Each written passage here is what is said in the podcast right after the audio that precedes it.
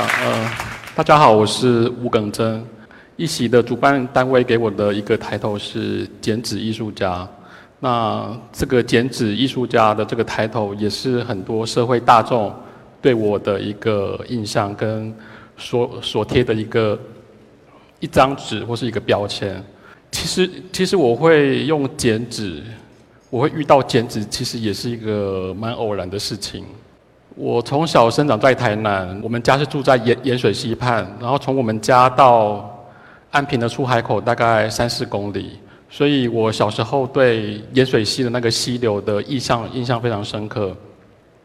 那在我少年的时候，呃，因为家里的一些变故，然后我因为父母的离异，然后我就高中的时候我就自己一个人了，很叛逆的离开家里，然后从高中那个时候开始就自己自己一个人在外面。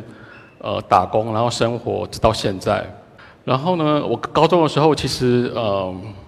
非常的不顺，就是我因为因为一边打工，所以留经历了留级，然后考不上大学，然后后来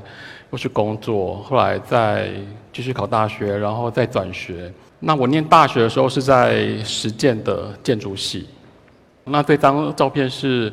呃，我大二的时候在学校的游泳池。然后那一天我记得是一大早，大概清晨五六点的时候，然后呢我就跑到学校的游泳池里面，然后去裸泳，然后去拍了一些跟水有关的我生活里面的水。然后第二张照片是过了一个冬天之后，我记得就下了很长一段梅雨季，然后学校的游泳池下面就积了一层雨水。后来太阳终于出来了，然后太阳出来之后。呃，游泳池的下面就出出现一层绿色的草原，然后我就觉得，哎，这个青苔好美哦。然后我就又跑到游泳池里面去跳跃，我在水面水面上跳，然后就，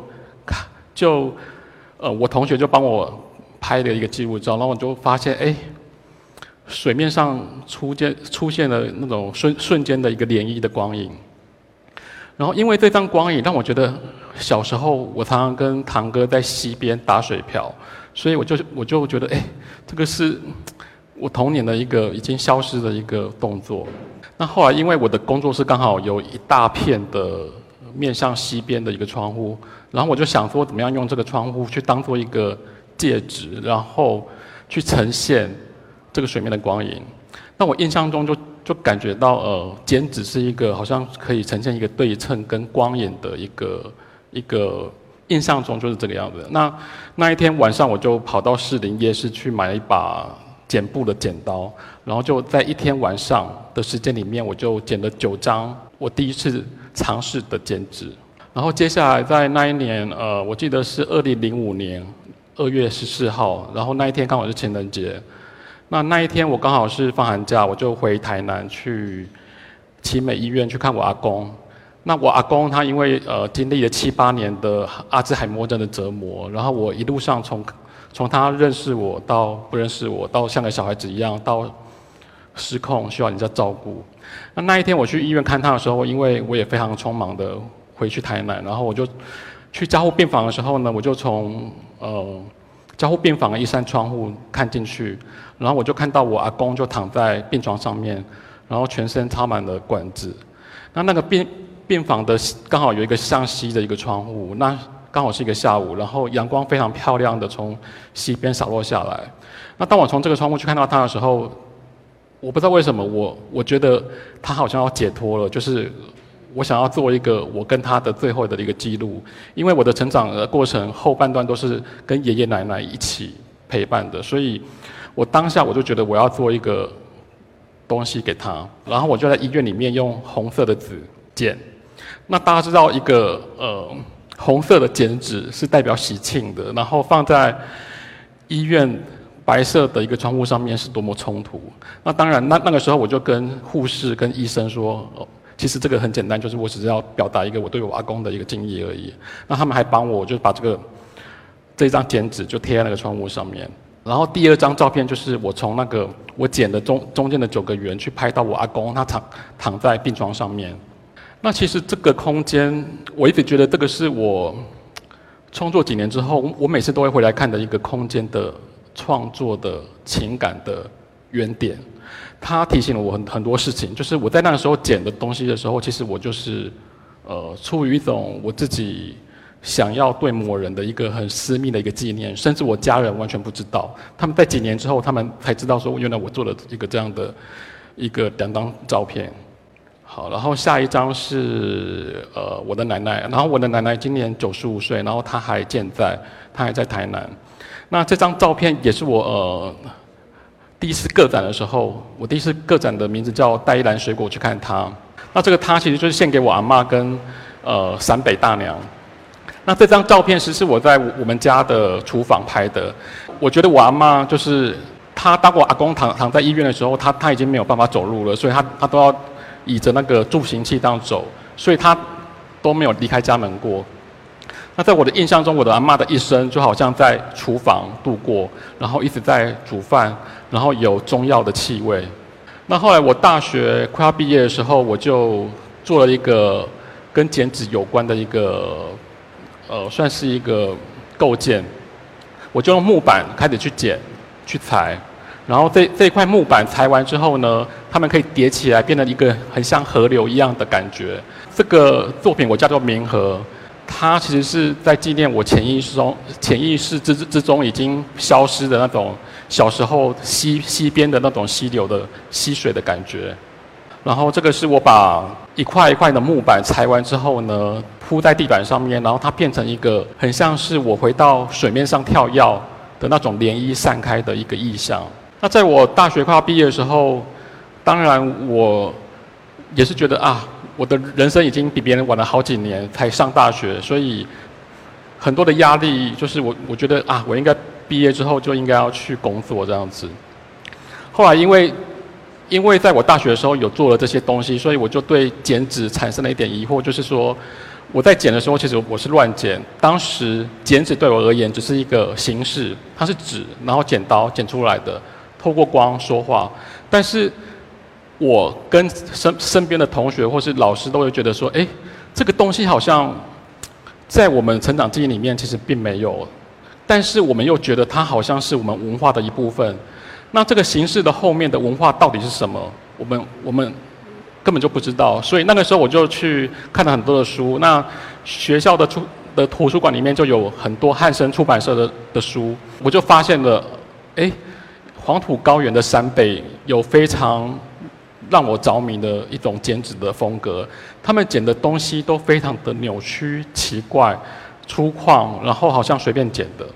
后来我在毕业的时候，我就申请了云门舞集的流浪者计划，那申申请上了，那我我我毕业之后，我就第一次在我呃那个时候大概二十七岁、二十六岁、二十七岁的时候，就第一次离开台湾。然后我就去了陕北，那去了陕北之后，我就发现我在书上面看的那些老大娘，可能可能，譬如说他们介绍了二十个老大娘，那我去的那个时候已经是二零零六年了，那很多书里面的老大娘已经都过世了，所以我去到那边的时候，我就非常傻眼，我觉得我来晚了。当然，我还是有找了一两个老人家。我觉得去陕北这趟两个月的旅行，对我来讲最大意义就是。我看到了，不只是剪纸的美，我还看到另外一个是社会的另外一个面向，就是，呃，在这个已经失传的记忆上面，呃，大陆的官方如何介入，去把这个原原本是家里面剪的老老大娘娘生活里面的东西，呃，变成一个所谓的呃创意产业，或是一个官方可以去。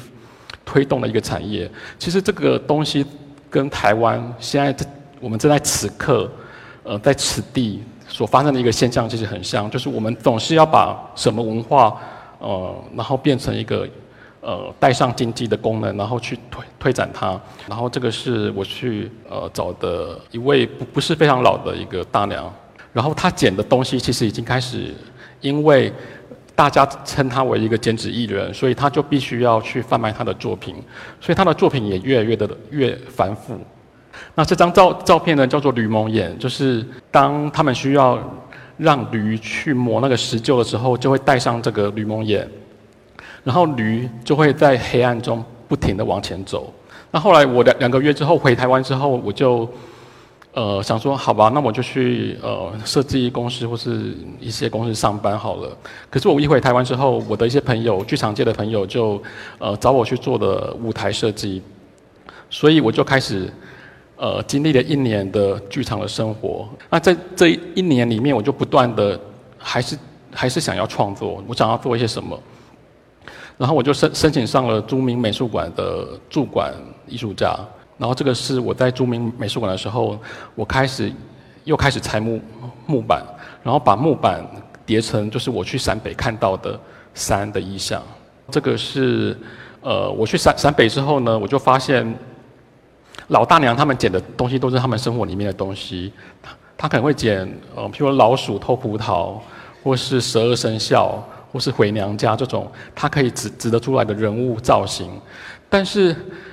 我之前剪的都是随便剪，然后有点抽象，我也不知道我自己在剪什么。所以我回回到台湾之后，我就开始给自己一个功课，就是说，如果我要像老大娘一样，就是剪具象的东西的时候，我要剪什么？后来我就想一想，我其实就是很关心人这个东西，所以我就觉得，那我就是来剪一个像人物的一个造型好了。后来我就开始发展出自己的一个具象的一个造型。呃，在著名美术馆两个月之后，因为我拼命拼命的抓住那个机会，我觉得我终于有机会两个月，给我两个月时间，然后让我完全不用去理其他任何的东西，然后我两个月的时间我就拼命的剪，拼命的做，然后在两个月之后呢，就莫名其妙，我两个月之后我就开始有不同的邀约，叫我去哪个地方去做一个作品，去哪个地方做一个作作品。好，那这样的时间，我觉得大概过了两三年。那其实我现在回想这段时间，因为那个时候我，我好像在我的生命中好像抓到一个光或什么，然后我就把握每一个别人给我的机会，我就我就去每个不同的场域去做作品，然后也尝试着去国外驻村，然后做作品。那因为因为我是学建筑的关系，所以其实我的创作有很大的一部分都是会先从空间开始思考。这个是到上海美术馆去展览的时候，我就用了台湾的雾社事件跟呃南京大屠杀去做了一个一九三零年代的一个呃两岸一起发生的一个。战争的一个串联，把它串联在一起。然后这个是呃八八水水灾的时候捡的东西，就是八八水水灾之后呢，我们家也有淹水。我本来非常的紧张，就我奶奶，因为她不能跑嘛，所以在家里淹水的时候，她一定就是助行器放在那边，然后让让水淹上来。所以我就急急忙忙回家。回家之后呢，我就发现我奶奶就跟我说：“你知道那一天淹水的时候，她跟堂弟堂妹就一起在家里面抓螃蟹，然后非常的快乐。” 然后我就我，然后我就听着他，我就觉得哦，我阿妈就面对灾灾难，原来是这样子的一个 乐天的态度。然后我走出家门口之后，我就发现因为缺水，所以大家出来接水，然后整个邻居都呈现一种非常欢乐的景象。我也不知道为什么，所以我就捡了这一个，我觉得让我非常，就人们在面面对灾难的时候的另外一种生活里面的一种奇怪的力力量。然后我我就尝试的各种的美彩，已经不限于纸。那这个是我第一次的个展。那第一次的个展里面呢，其中有一个部分是因为我爷爷的那个照片，所以我就觉得我我如果有机会做第一次个展的时候，我一定要在医院里面做一个东西。所以这这个作品是我的个展的呃二部曲，然后是在核心的致癌医院里面做的的一个呃呃纸的像帐篷一样的装置，然后里面有一个动画。然后这个是我用照片去剪，那用照片去剪，其实是我一直以来的一个素材，就是我觉得，当把照片、影像跟剪纸放在一起的时候，它产生一种互相的冲突，记忆好像就是这样，像这样子，就是影像破碎了，剪纸也没有办法阅读清楚。这个也也是用一大张拍水的照片去剪的。那当我在台湾这两三年就是这样子。因为别人的邀约而做的很多很很多的作作品，让我一直不断的推进，一直一直不断的实验各种的场域跟不同的材料。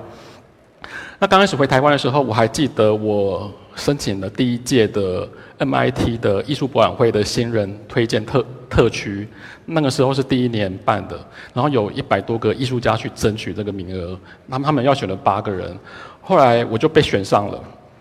那那个时候其实我才刚离开著名美术馆不到一年的时间，开始会看到很多人对我作品的一个反应。就有一个呃比较像评论的人，他就讲到说，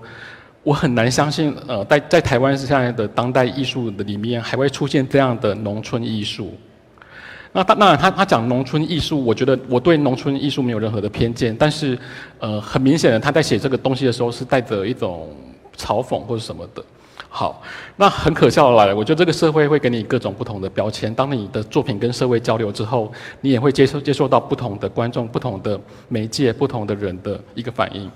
那在二零一零年的时候，我就呃偶然的机会，我就拿到了一个呃 LV 办的一个呃真件奖，然后我就变成第一个在 LV 的空间里面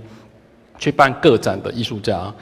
那我觉得从农村艺术 可以进去 LV 之后。我觉得社会也开始给了我一些不同的一种报道。那其实，当我们现在在看很多的展览的时候，其实我们已经没有办法亲身的去走到一个作者的前面去问他说：“你在做这个作作品的过程怎么样？”或者是真正的走到一幅画面前去好好的看个三五分钟，没有。我们现在比较多的观看作品的方方式是从别人的 Facebook 的他拍的照片、他的角度里面去看展览。那当然还有这个，这个是后来去年才刚刚做的，跟也是一个大品牌的一个合作。那做完这个之后呢，我就突然发现，其实很多的标签，当它贴了很多之后，人们对他也模糊了，所以我也不要那么在意。呃，如然后你你可以跟一个呃不一样的领域的人一起工作，其实是跟你想象中完全不一样的。当你跟剧场界的人一起工作，跟音乐音乐界的朋友一起工作。然后跟甚至像这样的精品国际的品牌合作的时候，它其实都是一个沟通的过程。所以在去年做了这个合作的时候，我就我就觉得我自己好像长大了。就从 LV 之后，我自己好像觉得我自己可以更清楚的跟别人说我要什么。所以这个是我非常大胆的跟巴黎的 Hermes 说，我要用你们的皮跟丝巾去裁解去做成我的作品。然后这个也是用皮去一块一块去堆出来的一个作品。那在这个时间的同时，其实我就开始思思考，说我如何不要像一只一只驴一样被推着走，我应该要放下眼罩了吧？所以我就开始呃去思考，说我我怎么样去面对观众？呃，这张照片是我呃我一二年的时候在成品新一成品的 Art Studio 做了一个计划。那那个计划其实很有趣，就就是因为大家已经都知道哦。我是一个剪纸艺术家，所以大家也很期待我可以再用剪纸去做一件什么。好，然后我去成名之后，我就想要做一个跟人互动的一个计划，我就开始做了一个。我今天不剪纸，但是我剪你的头发。我今天当理发师的话，我做的还算不算艺术？那其实，在那个当下，其实是因为呃，台湾的艺艺术圈刚好成立的呃职业艺术者创作工会。也就是说，呃，艺术家们、艺术工作者们想要跟政府争取，呃，艺术工作者是一个在台湾可以报税、可以成立工会的一个正式的一个职业的名称。那我，那其实我那个时候就有一点深思，就是说，艺术工作者他如果是一个职业的话，到底会变成怎么样？我就一直不断在思考这个问题。好，然后那个计划回到这个计划，剪头发的计划，是我第一次跟人就非常。近的互动，那这个计划是开放民众参与，就是你可以跟我约一个地方，看你想要去哪里，然后去那个地方之后呢，我就帮你剪头发。那剪完头发之后呢，你要送我一个生活可以消耗掉的一个用品，一一袋米，或是或是一个什么东东西给我做一个交换。那这张照片是一个女生，她说她。剪头发对他来讲好像是一个候鸟的行为，他每过一阵子都要去剪剪头发，所以他当他在剪头发的时候，他觉得自己像一一只候鸟一样停在某个地方，然后剪头发，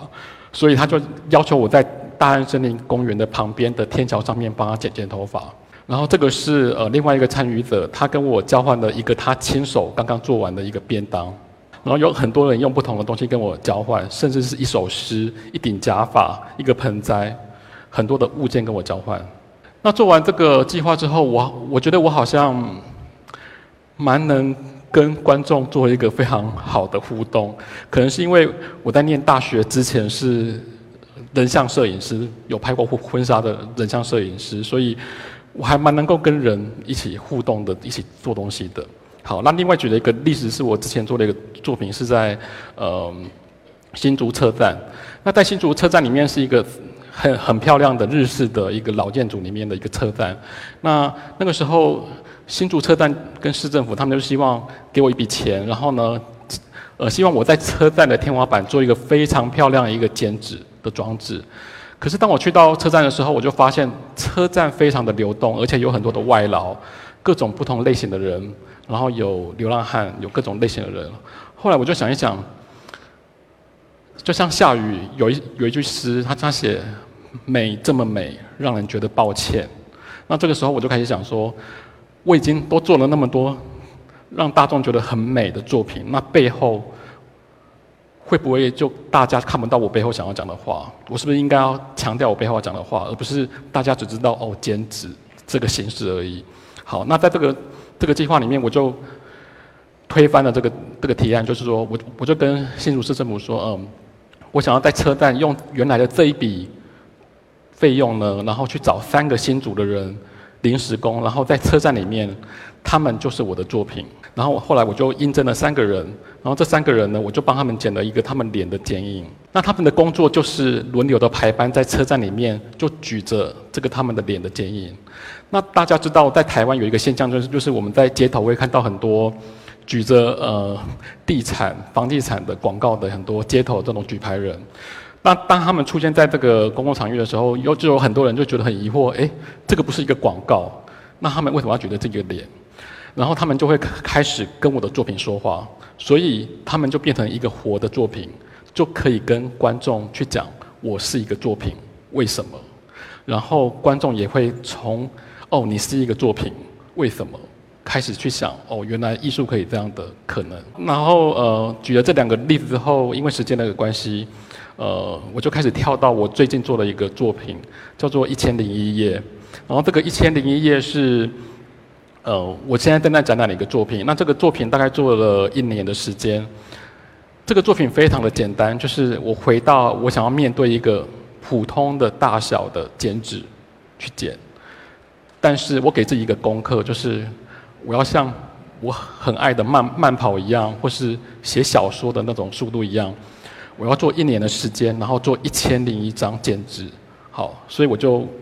呃，还真的就是做完了。我觉得《一千零一夜》是一个阿拉伯的民间神话，它流传了非常久。民间的神话其实是因为人跟人互相用口语的传递，那下一个听到你故事的人可以把你的故事继续传下去，然后他也可以改编，加入他自己的观点跟创意。那在中国的剪纸民间的剪纸里面，其实有很大的一一部分，因为它是借由一种。上一代跟下一代的传承的关系，所以当女儿在剪妈妈的花花样的时候，她也可以加入自自己的观点在里面，加入自己的花在里面，所以她剪出来的花就是变成妈妈的花加上她的花。所以这一千零一夜，我就觉得说，嗯，我想要做一个作品，但是我想要跟人产生一个关系。那这一千零一张，我就开始去找人，找我身边的朋友，就说我把这张剪纸寄给你。我一定要用记得，我不要用照片或什么，我一定要你亲手接到这一张剪纸，然后呢，看了这张剪纸之后，写下一段你对这个剪纸的想象。那对我而言，其实我觉得现在的很多观看作品的方式已经都太片面，或者从媒体，甚至我当下在这边讲我的作品，其实也也是一种虚幻的一种，另外一种也不能讲虚幻，它不见得是虚幻，可是也不见得是真实了。然后我就就开始做了一个这个计划，就是呃交换文字的计划。然后这个是其中一张作品，是我现在非常随意能够去做的一个比较呃流动性的，然后比较随机的一个作品。然后这个是跟一个呃朋友交换的一段文字，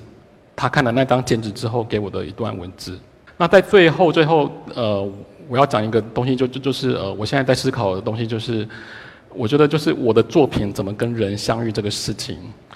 就是做一个艺艺术家，他的生命是有限的。那在我的创作的过程里面，作品跟人有很多种相遇的方式。那我最期待的相遇方式是什么？我从二零一零年开始，我就做了一个东西，我觉得它很难表达，因为那个时候是我我去挪威的一个小镇，然后我走了一整天，然后发现没有一个地方可以很冷，没有一个地方我可以窝着。那我后来就看到一家图书馆，那我就走进去，就发现没有人拦我，我就可以在里面非常温暖的看书。然后我就在那个图书馆里面，我就翻到一本书，然后一段文字，我就开始在那边剪纸，然后把那张剪纸留在那个书里面。